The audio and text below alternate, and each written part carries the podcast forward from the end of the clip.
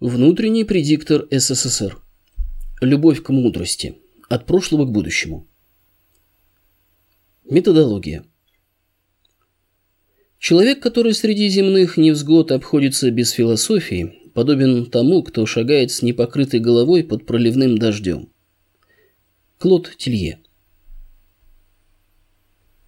Жизнь и смерть стран и даже цивилизаций существенным образом зависит от того, какое мировоззрение господствует в них. Она определяет не только внутренние взаимоотношения в обществе, но и отношения к окружающим их обществам и ко всему миру. Люди могут жить в гармонии с природой и в ладу с другими людьми, могут всех остальных принимать за говорящие орудия, которых можно эксплуатировать в своих целях, а могут и подчиняться, как подчиняется рабочий скот человеку, демоническим личностям, воспринимая их в качестве людей, обладающих большим достоинством, чем они сами. Так что далеко не все равно, какие мировоззренческие системы присутствуют в обществе и какие из их множества преобладают количественно, а какая превосходит все остальные качественно. Мировоззренческие системы, доминирующие в обществе, определяют все системы управления во всех сферах жизнедеятельности человека – история, идеология, право, финансы и так далее.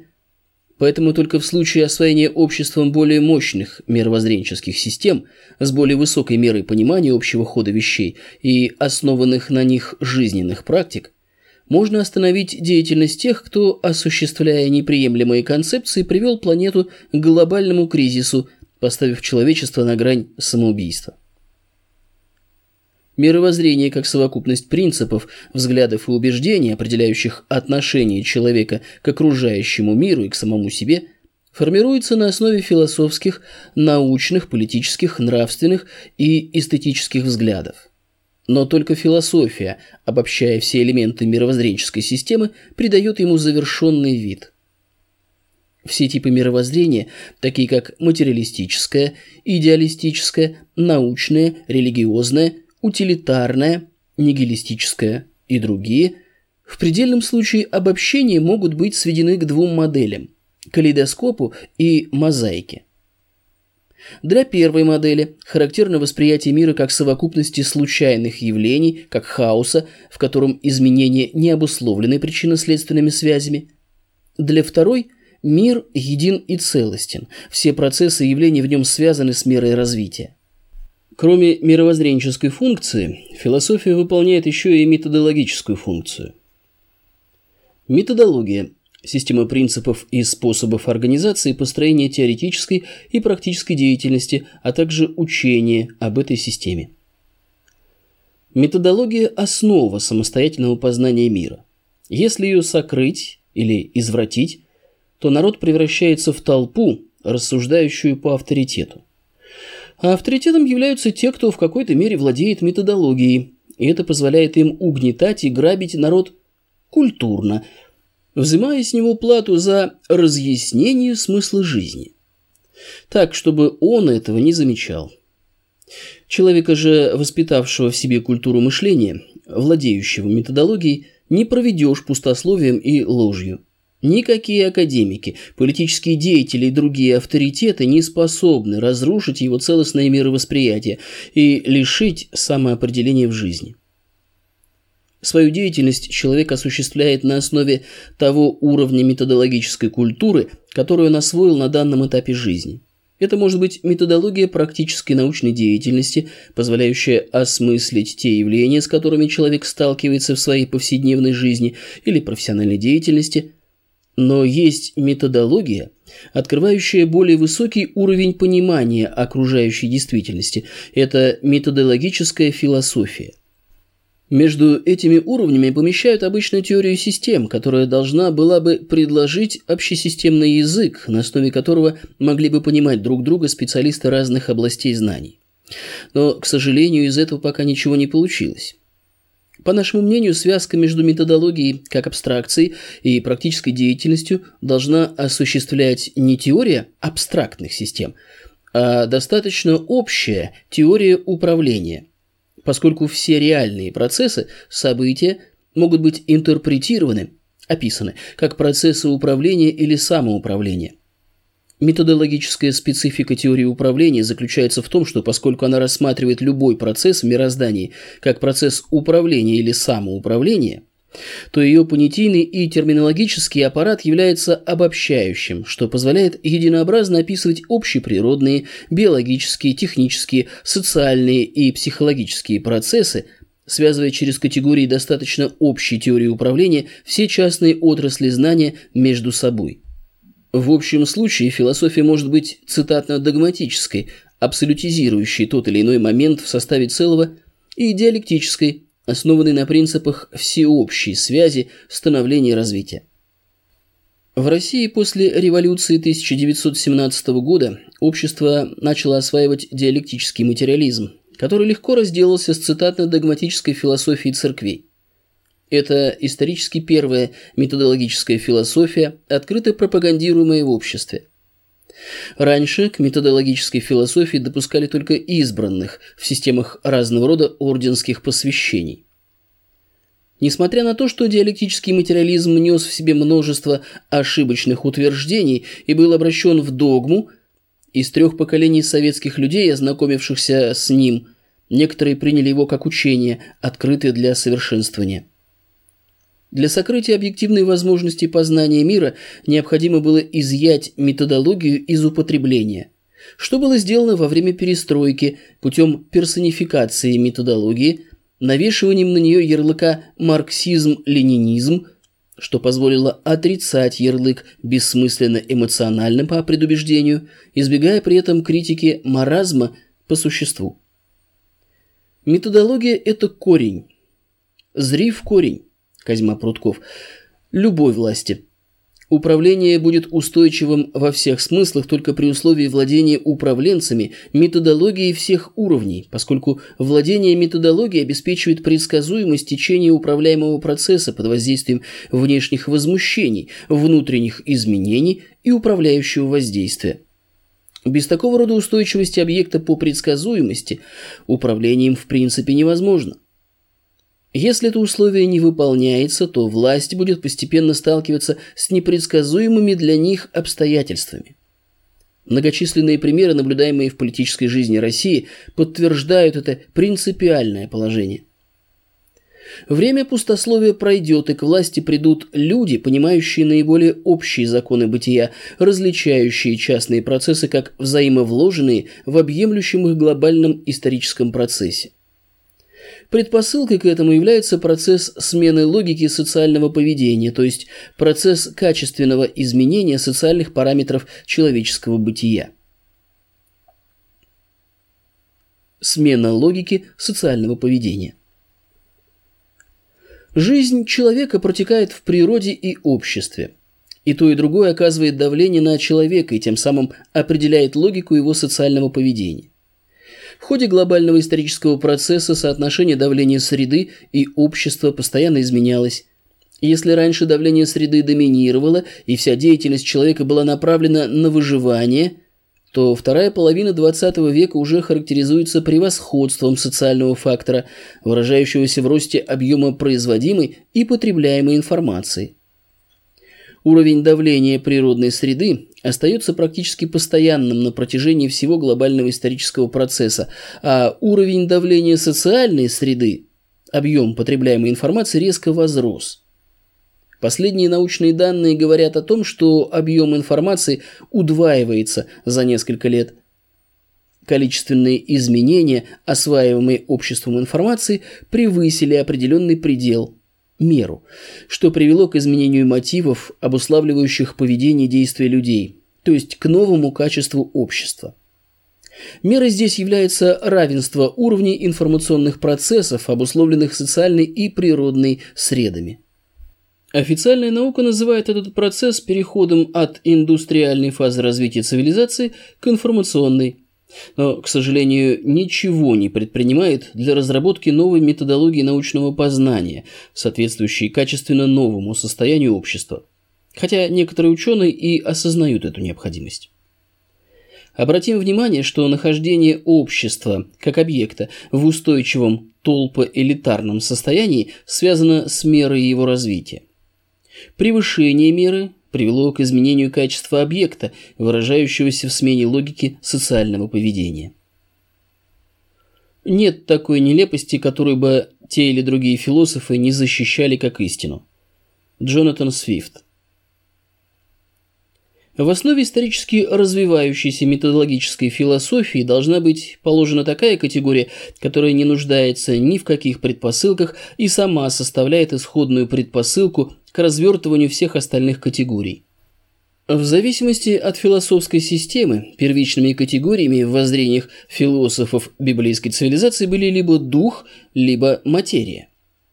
Гегель считал первичной категорией бытие – чистое бытие образует начало, потому что оно в одно и то же время есть и чистая мысль, и неопределенная непосредственность, а первое начало не может быть чем-либо опосредованным и определенным. В философии Гегеля бытие содержит три ступени – качество, количество и меру, которые уже определяются через бытие.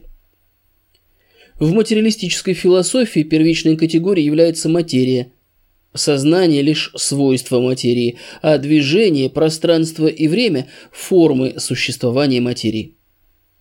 Хотя человек может и не осознавать это, но в зависимости от того, какие категории господствуют в обществе и как они упорядочены в смысле первичности и общности, возможно различные восприятия объективной действительности, ее осмысление, понимание смысла жизни – что определяет нравственные принципы и нормы как отдельного человека, так и общества в целом, выражающиеся в их поведении.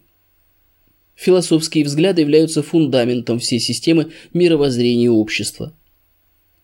В материалистическом понимании субстанциональной основой мира является материя.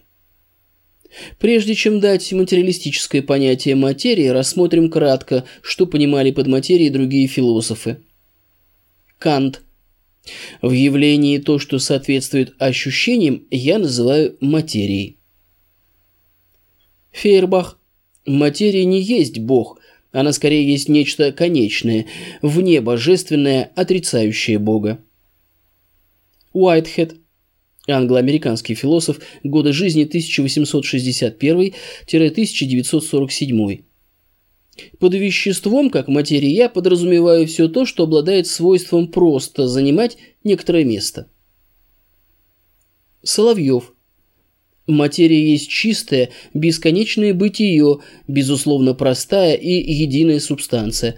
Она всецело заключена в самой себе, и это ее пребывание в самой себе, составляющее бесконечность, так как, будучи безусловно в себе, она в силу этого не может быть ничем внешним ограничена, не может иметь предела или конца, обнаруживается для другого, для субъекта, как безусловная непроницаемость.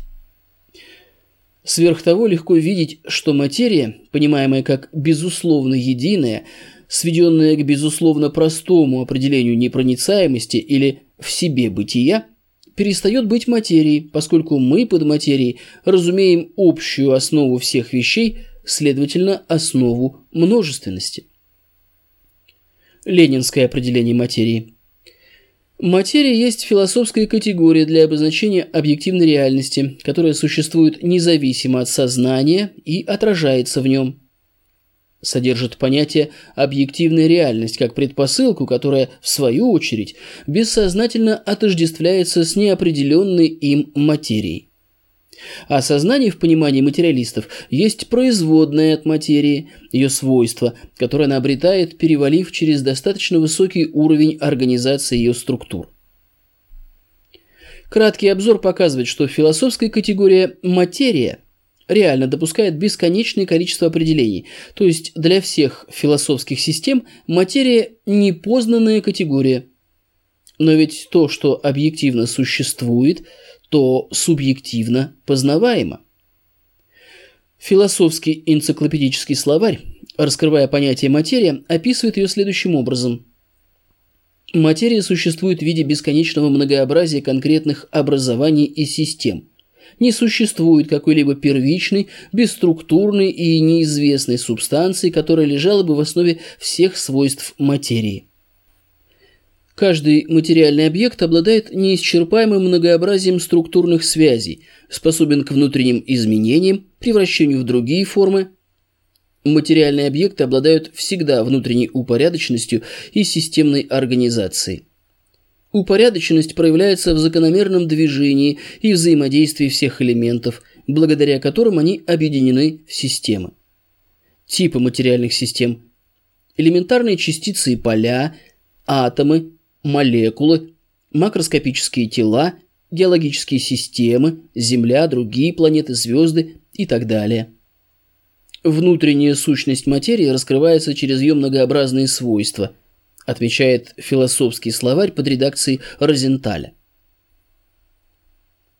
Триединство. Дайте мне материю и движение, и я создам мир. Рене Декарт. Итак, материи как таковой не существует. Любой объект отличается от другого, свойственной только ему структурной организованностью – проявляющийся во взаимодействии всех элементов, внутренней упорядоченностью. Любой объект по отношению к другим предметам, с которыми он взаимодействует, проявляет свои свойства, а свойство – это способ проявления определенной стороны качества. Философское понятие качества отличается от представления о качестве в повседневной жизни, которое связано с оценкой явления, например, хорошее качество пищи. Философское понятие качества не содержит в себе оценки явления. Философская категория качества отражает устойчивое взаимоотношение составных элементов объекта, которое характеризует его специфику, дающую возможность отличать один объект от другого. Гегель. Нечто есть благодаря своему качеству то, что оно есть, и, теряя свое качество, оно перестает быть тем, что оно есть. Материалистическая диалектика считает категорию качества объективной категорией. Таким образом, мы видим, что просто материи нет, а есть материальные объекты, отличающиеся один от другого своим качеством. Материя есть только носитель определенного качества. Например, чугун, алюминий, азот – это простые вещества, в которых материя и качество неразделимы, существуют в единстве. То же самое можно сказать и о других агрегатных состояниях материи – плазме, вакууме, элементарных частицах, различных видах полей – Мир состоит не из готовых, законченных вещей, а представляет собой совокупность процессов, в которых вещи постоянно возникают, изменяются и уничтожаются. Это означает, что материя качественно постоянно изменяется. Теперь остается ответить на вопрос, что заставляет изменяться материю. В соответствии с чем изменяется ее качество? Гегель. Все вещи имеют свою меру – Бог есть мера всех вещей. Бог положил границы всему – морю, суше, рекам и горам. Здесь заключена мысль, что все человеческое – богатство, честь, могущество, радость, печаль и так далее – имеют свою определенную меру, превышение которой ведет к разрушению и гибели. Материалистическая диалектика – Мера – это своего рода зона, в пределах которой данное качество может модифицироваться, сохраняя при этом свои существенные характеристики. Понимая меру как границы, в которых объект сохраняет устойчивость, материалисты обращают внимание лишь на статическую сторону проявления этой категории и, кроме того, не замечают ее вероятностный характер. Действительно, при внешних воздействиях материальные объекты способны сохранять свое качество в определенных границах, но это только проявление меры при взаимодействии с другими объектами, но не сама мера, так же как свойство – лишь проявление качества, но не само качество. Мера по отношению к материи выступает как вероятностная матрица возможных ее состояний, а также и переходов из одного состояния в другие возможные.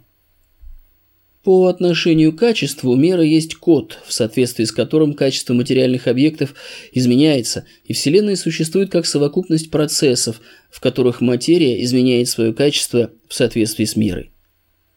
Материя, качество и мера всегда существуют в единстве – все философские течения рассматривали эти категории отдельно друг от друга, считая их способными существовать самостоятельно, независимо друг от друга и от целого, провозглашая такого рода разрозненность либо прямо, либо ее подразумевая, как само собой разумеющееся.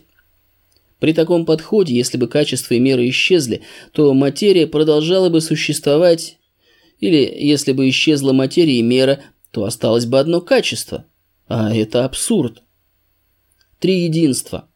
Материя, качество и мера, как целое, первоначальнее своих элементов, каждый из которых отдельно способен существовать лишь в воображении человека. Рене Декарт мог бы построить из материи движения лишь воображаемый мир, но нереальный. Вселенная существует как непрерывный процесс отображения, отражения. Отображение – передачи информации из одного объекта Вселенной в любой другой – Человек с помощью своих органов чувств воспринимает информацию из внешнего мира о признаках, свойствах и отношениях материальных объектов. В сознании человека находятся не свойства и отношения, а мысленные образы или отображения, более или менее точно передающие черты познаваемых объектов и в этом смысле сходные с ними. Владимир Иванович Даль. Нет вещи без образа. В сознании человека отображаются совокупность свойств материального объекта, характеризующие его качество. Хлеб мягкий, вкусный, белый. Человек добрый, отзывчивый, умный, справедливый. Количественные характеристики, внешняя форма, способ существования, границы, в которых объект существует устойчиво, не меняя своего качества при внешних и внутренних воздействиях. И все это вместе взятое позволяет судить о мере развития объекта. Образ, сформированный в сознании человека, и есть та информация, на основе которой мышление создает определенные понятия о вещах, их свойствах, функциях и позволяет человеку ориентироваться в окружающем мире.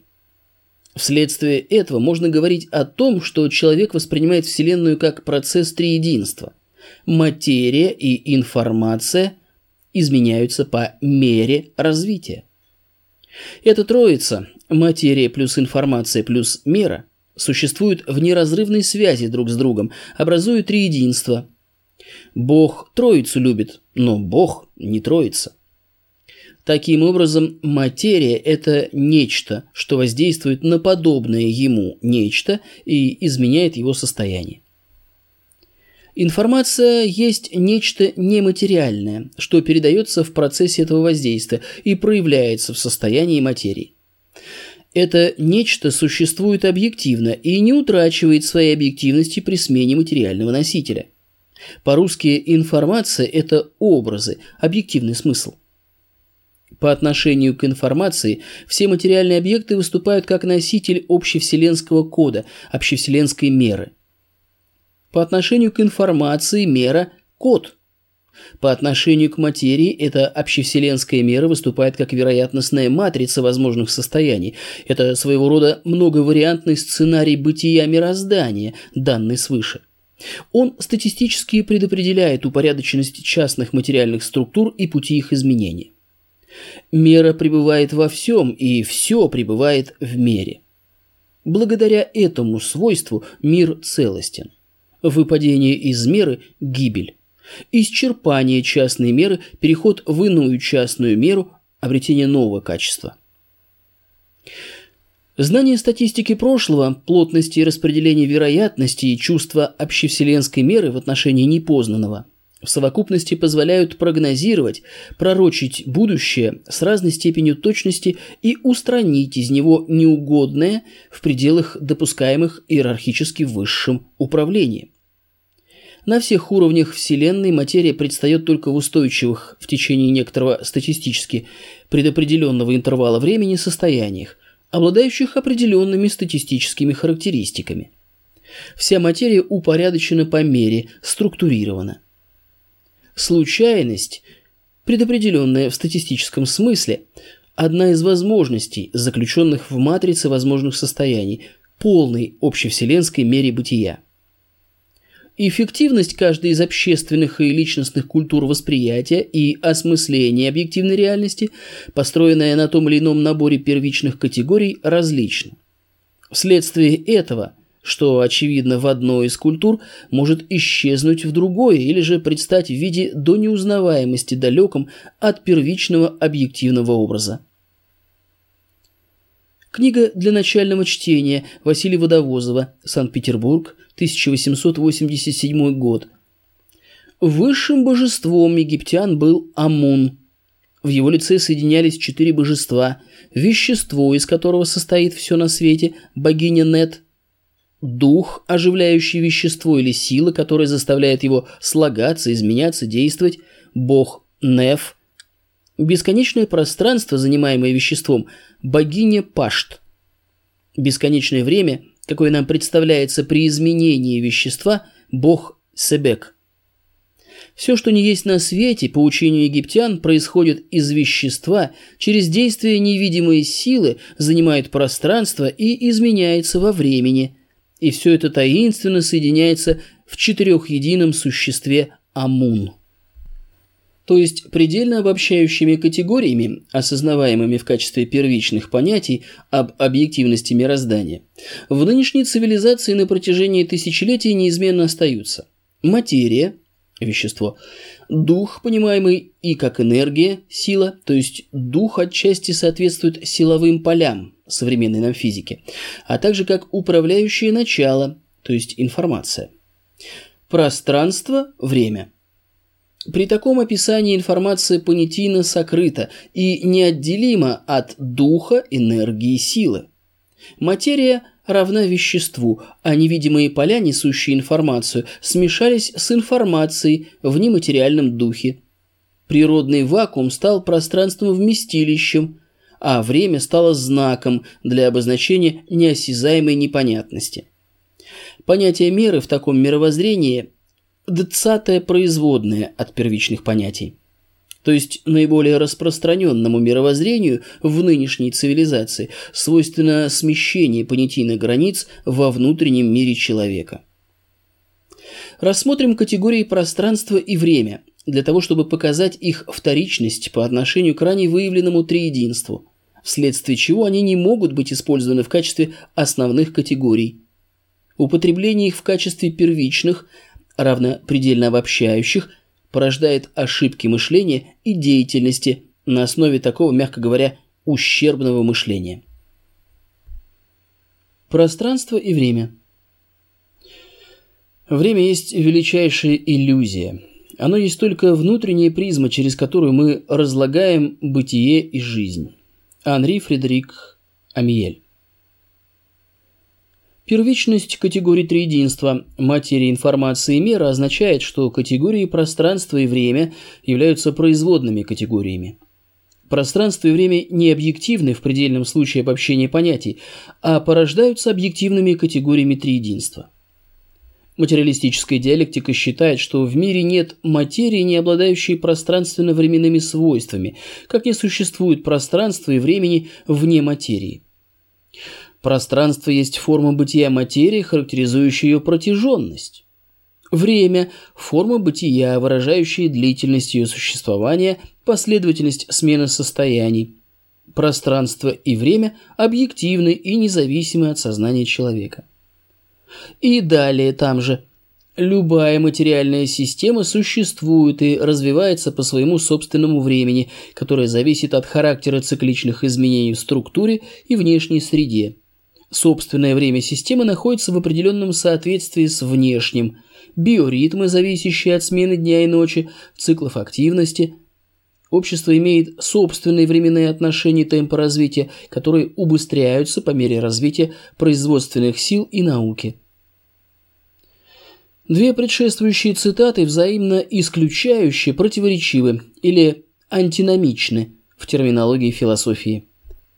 Либо время объективно по отношению ко всякой системе, либо собственное время системы обусловлено самой системой, вследствие чего время вообще объективно не существует, но существует множество времен, течение каждого из которых обусловлено конкретной системой, характером ее взаимодействия с остальными системами в мироздании.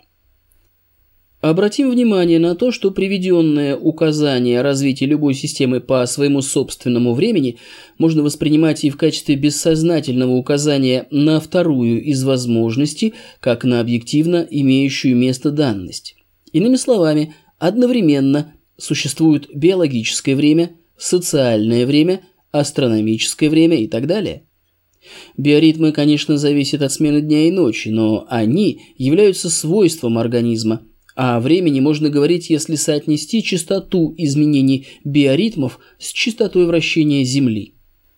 В учебнике для вузов Санкт-Петербургского издания «Лань» «Основы современной философии», 1997 год, на 107-108 странице читаем – Благодаря созданию теории относительности было выяснено, что в действительности пространство и время – это стороны одного и того же явления, поэтому было введено понятие пространственно-временного континуума.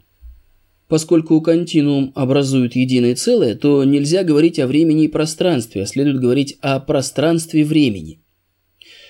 Хотя пространство и время едины, но в макромире они относительно обособлены, и поэтому время и пространство в данном случае можно и даже нужно рассматривать раздельно. При этом оказывается, что время также имеет несколько измерений. Во-первых, есть внешнее время, когда данный процесс сравнивается с каким-то другим процессом, внутри которого он находится и от которого он зависит. Так, продолжительность жизни измеряется в годах, это внешнее время, поскольку процесс жизни сравнивается с вращением Земли вокруг Солнца. Во-вторых, есть собственное время, которое определяется соотношением внутренних процессов в данной системе. И, наконец, существует время, выражающее отношение закономерного бытия данного объекта к его реальному бытию. Так, продолжительность жизни закономерно определена для каждого вида живых организмов. Рассуждение о пространственно-временном континууме выглядит не очень убедительно, и, по-видимому, сами авторы не особенно верят в эту гипотезу, так как, переходя к макромиру, о котором трудно бездоказательно пустословить, они сразу же разделяют пространство и время, хотя сами же на странице 110 говорят о единстве мира с точки зрения действующих в нем законов.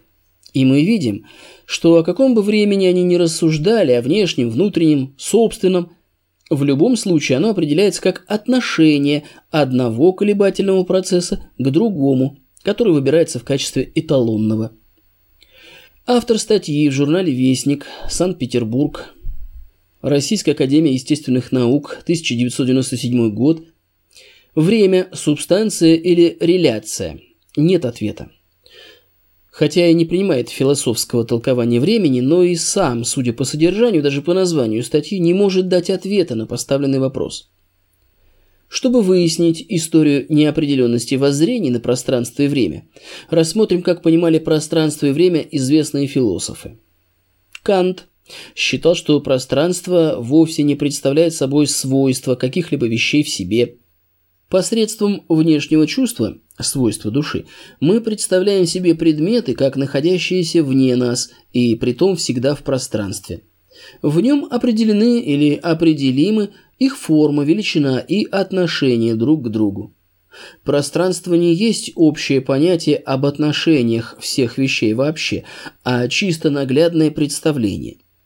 Пространство есть не что иное, как только форма всех явлений внешних чувств, то есть субъективное условие чувственности – Время не есть что-либо такое, что существовало бы само по себе или принадлежало бы вещам как объективное определение. Время есть не что иное, как форма внутреннего чувства, то есть процесса, наглядного представления нас самих и нашего внутреннего состояния. Время есть субъективное условие нашего наглядного представления. Изменяется не само время, а нечто, находящееся вне времени. Следовательно, для этого понятия требуется восприятие какого-нибудь бытия и последовательность его определений, то есть опыт. Гегель, рассматривая пространство и время, писал, «Одним из основных вопросов метафизики является вопрос, реально ли пространство само по себе, или оно представляет собой лишь некое свойство вещей. Если скажем, что оно есть нечто субстанциональное, существующее для себя – то оно должно быть похоже на ящик, который, даже когда в нем ничего нет, все же остается чем-то самостоятельным. Мы не можем обнаружить никакого пространства, какое было бы самостоятельным пространством. Оно есть всегда наполненное пространство, и нигде оно не отлично от своего наполнения. Пространство есть некий порядок. Время, подобно пространству, есть чистая форма чувственности или созерцания – Время не есть как бы ящик, в котором все помещено. Как в потоке, увлекающем с собой в своем течении и поглощающем все попадающее в него. Время есть лишь абстракция поглощения. Все конечные вещи временны, потому что они раньше или позже подвергаются изменению, их длительность, следовательно, относительно. Лев Толстой. Время есть отношение движения своей жизни к движению других существ. Мера времени во мне. Дневники, 1895 год. Таким образом, история познания пространства и времени показывает, что есть одно множество философов, считающих эти категории объективными, но так или иначе постоянно стремившихся дать им определение, что является их подсознательным неприятием объективности категорий пространства и времени. И есть другое множество философов, отстаивающих субъективность пространства и времени, но не способных дать им определение на основе неосознанных ими первичных категорий Вселенной. И тех, и других можно объединить по одному признаку. Объективно они не могут выбраться из-под стереотипов древнего амуновского мировоззрения, описанного Водовозовым в книге для начального чтения. Материалистическая диалектика, критикуя сторонников субъективного понимания пространства и времени, считает, что их взгляд в разительном противоречии с наукой, опытом, практикой и опровергается ими. Например, человек, которому надо ехать от Парижа до Москвы, знает, что ему предстоит преодолеть 2500 километров не воображаемого, а реального пространства. Для этого нужно время – продолжительность которого зависит не от воображаемого, а от объективно существующего расстояния между этими городами, а также от техники передвижения. Наука установила, что мир существовал и тогда, когда человек еще не существовал. Но если мир был и тогда, когда не было человека с его сознанием, то значит были пространство и время, независимые от сознания человека, потому что материальный мир не может существовать иначе, как в пространстве и времени. Но даже этот пример показывает, что прежде чем определить пространство и время, нам необходимо произвести измерения, используя для этого соответствующие эталоны, выбранные субъективно. В качестве эталона пространства длины сейчас выбран метр, содержащий 16 миллионов 507 тысяч 63,73 длин волн в вакууме оранжевой линии атома криптона-86. А секунды – это промежуток времени, в течение которого совершается 91 миллиард 926 миллионов 317 тысяч 70 колебаний электромагнитного излучения цезиева эталона частоты – в принципе, ничто не мешает использовать какой-либо один природный периодический процесс в качестве общего естественного основания для задания единиц измерения как длины, так и времени. Тогда эталоном длины можно взять длину волны излучения, а эталоном времени – период колебаний этого периодического процесса. Сам эталон, несущий объективный периодический процесс, представляет собой триединство материи, информации и меры – и с его исчезновением исчезнут пространство и время, как объективные процессы.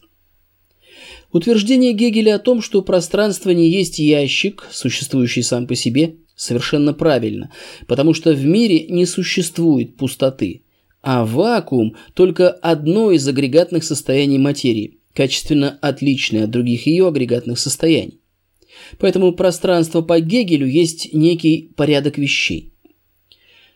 Понятия пространства и время возникли в процессе прямого или опосредованного соотнесения наблюдаемого объекта с неким подобным ему в некотором смысле объектом-эталоном, хотя это соотнесение не всегда определенно осознается субъектом. Пространство и время не свойства объективного пустого вместилища, в которое помещено материальное мироздание, а свойства самого триединого мироздания, воспринимаемые человеком в качестве соразмерности, соизмеримости фрагментов мироздания, существующего как процесс вероятностно предопределенных мерой преобразования материи при отображении информации, переносимой вместе с энергией материи из одного фрагмента мироздания в другой. Но соотнесение невозможно, если отсутствуют объекты, несущие в себе триединство. способные к взаимодействию, один из которых выбирается в качестве эталона и с которым сравнивается, соизмеряется другой. Понимание пространства и времени как объективных категорий связано, по-видимому, с развитием механики, в которой изучалось движение тел в пространстве и времени. Законы механики явно или неявно содержат пространственно-временные соотношения, расстояния и промежутки времени. Пространство и время в механике рассматриваются как физические объекты, обладающие определенными свойствами. В ньютоновской концепции пространство и время абсолютны, то есть их свойства не зависят от системы отсчета. В теории относительности Эйнштейна, наоборот, они зависят от системы отсчета и являются относительными. Утверждается следующее. Положение тела в пространстве может быть определено только по отношению к каким-либо другим телам. Определить время безотносительно какому-либо периодическому процессу, то есть вне связи с движением, невозможно. Понятие времени возникает у субъекта в процессе отображения одного колебательного процесса на другой колебательный процесс, частота которого выбрана в качестве эталонной. Время воспринимается тем в большей степени в качестве объективного, чем более распространен в природе класс процессов, из которых выбирается эталонный процесс времени. В принципе, любой процесс, в котором может быть выявлена периодичность изменения некоего присущего ему качества, может быть избран в качестве эталонного процесса времени. Соответственно, из множества процессов во Вселенной можно избрать не один, а несколько эталонов, свой для каждой системы. Именно по этой причине, будучи вторичной по отношению к мере категорией, время не объективно и не абсолютно. Измерение времени основано на выборе эталона и подсчете числа полных колебаний. Выбор же эталона всегда субъективен, хотя может и не осознаваться как выбор. Субъективизм восприятия времени проявляется в выборе эталонного процесса по уровню в иерархии Вселенной, поэтому время может быть астрономическим, биологическим, социальным и так далее. Смещение понятийных границ в основных предельно обобщающих категориях – игнорирование триединства привело к кризису науки. Знание факторов, обуславливающих частный процесс в триединстве Вселенной, позволяет во многих случаях привести процесс, протекающий объективно, к субъективно выбранному режиму течения из множества объективно возможных вариантов развития процесса. Триединство материи, информация и мера – это минимум начальных философских категорий, необходимых для описания мира и формирования упорядоченной системы осознанных и неосознанных стереотипов человека. Развлечение явлений, отношение к ним, внутреннего и внешнего поведения и других. Мир познаваем человеком в силу общности для человека и природы материи, информации, меры и общности свойства отображения информации и общности для них Всевышнего. Познание – это расширение своей личной ограниченной частной меры при освоении общевселенской меры в процессе получения из нее информации. Мера – матрица возможных состояний объективна. Но ограниченному временем, ресурсами человеку она доступна только в какой-то ее части. Отсюда субъективизм, то есть неполнота, ограниченность, мозаичность и калейдоскопичность восприятия мира.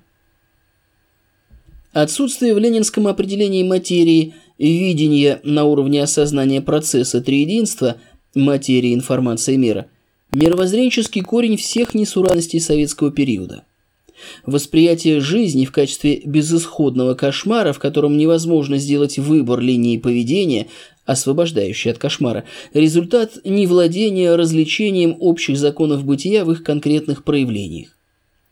Рассматривая глобальный эволюционный процесс биосферы с точки зрения первичности категории триединства, мы приходим к другому пониманию смысла жизни – в этом процессе, протекающем по мере возможных состояний, развиваются материальные формы и их души, информационное обеспечение. При этом эволюционный процесс материи не может обогнать эволюционный процесс духа или отстать от него.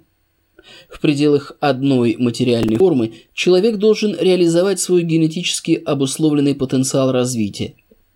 Есть биосфера планеты и матрица ее возможных состояний, по которой идет развитие. Эта матрица – фрагмент общевселенской матрицы, общевселенской меры. Существование человека и человечества в целом не бессмысленно, а имеет некое предназначение, обусловленное матрицей возможных состояний биосферы Земли и общевселенской мерой. Когда человек вошел в существовавший животный мир, то мировоззрение и практические навыки у него были животные, то есть инстинкты, безусловные и условные рефлексы. Из всего животного мира он выделялся генетически обусловленным потенциалом развития культуры, который ему предстояло еще освоить. В течение многих тысяч лет человек осваивал этот потенциал, поднимаясь в понимании общих законов бытия. В современном мире, когда идет процесс смены логики социального поведения, философия, как учение об общих принципах и закономерностях бытия, должна подняться на новую ступень понимания – Иначе в новых условиях жизни она станет никчемной. А такой подъем возможен лишь при понимании Вселенной как процесса триединства. Материя и информация изменяются по мере развития. Общество, овладевшее новой методологической философией, невозможно будет обмануть пустой болтовней об абстрактных правах человека, свободе слова возрождении народа и защите его культурных ценностей, как невозможно будет навязать чуждую ему культуру и вести разграбление национальных богатств.